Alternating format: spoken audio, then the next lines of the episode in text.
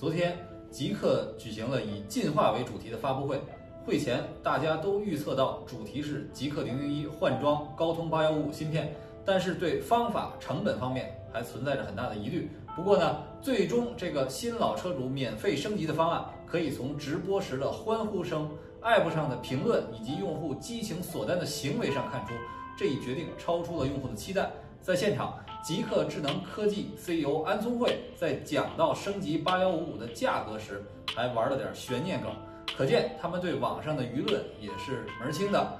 除此之外呢，极客还将开启全量推送极客 OS 三点零正式版，这也是极客零零幺史上最大的 OTA。因此，尽管消费者是奔着八幺五五而来，但额外的收获反而更多。全套下来。一下子就把消费者的心拿捏了。那平心而论呢？极客免费升级智能芯片是基于此前的产品所存在的问题，而不只是一个芯片的差异。既然此前在交互体验方面不够成熟，那企业去解决这样的问题就是天经地义的。只不过是综合考虑成本和效果，所以我们应该肯定的不是极客带给用户恩惠，而是极客修正问题的决心。当然了，世上没有免费的午餐。用户免费了，企业就得出血。安宗会说，免费升级新一代智能座舱的投入超过三亿元人民币。的确，假设按照智能座舱预控制器一个五千元来估算，那么二点五万个就是一点二五亿，再加上研发成本、更换成本、宣传成本以及之前订货未安装造成的损失等等，几个亿的代价肯定是有的。显然，这几个小目标花出去。不仅仅解决了之前的麻烦，更重要的是挽回了消费者的心，这个代价还是值得的，而且确实取得了立竿见影的效果。预计呢，极客又将迎来一波大的订单。但如果不这样处理，不只是极客零零幺一个产品的问题，甚至吉利整个体系在智能车领域的信誉都会受到影响。而此前，像小鹏 G 三和理想 ONE。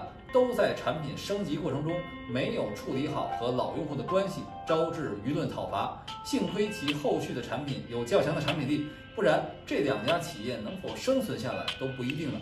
显然，如何对待种子用户的信任是企业后续发展的基石。而极客这次能够做到千金买马骨，一方面可以卸下历史的包袱，轻装前进；另一方面也让用户购买智能汽车更加放心。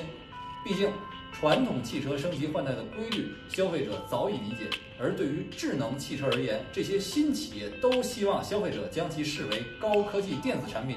那么，这些企业要不要遵循摩尔定律呢？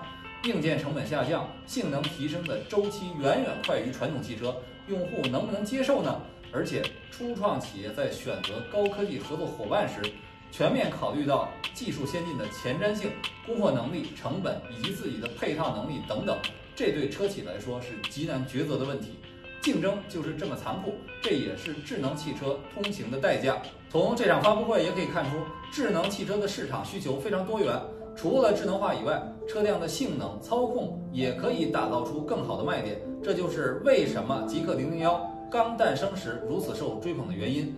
这次极客发布了智能驱动系统和包括防打滑技术以及正在研发的漂移体验，就是让极客零零幺能够在操控和性能方面更加突出。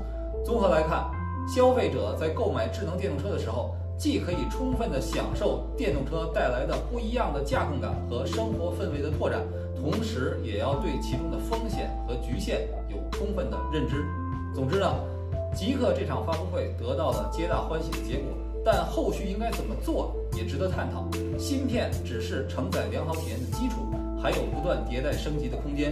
因此，极客完全可以借助这一事件，把它带来的用户口碑红利继续加以延续，尽可能的把外部矛盾转化为内部矛盾，鼓励用户大胆挑错，就像小米一样，以发现问题、解决问题为荣。也希望安总能够以产品经理的身份深入到用户的交流中去。让最懂用户的用户为用户服务，因为对用户而言，智能汽车最大的魅力就在于交付不是终点，伴随产品持续进化将是更好的体验。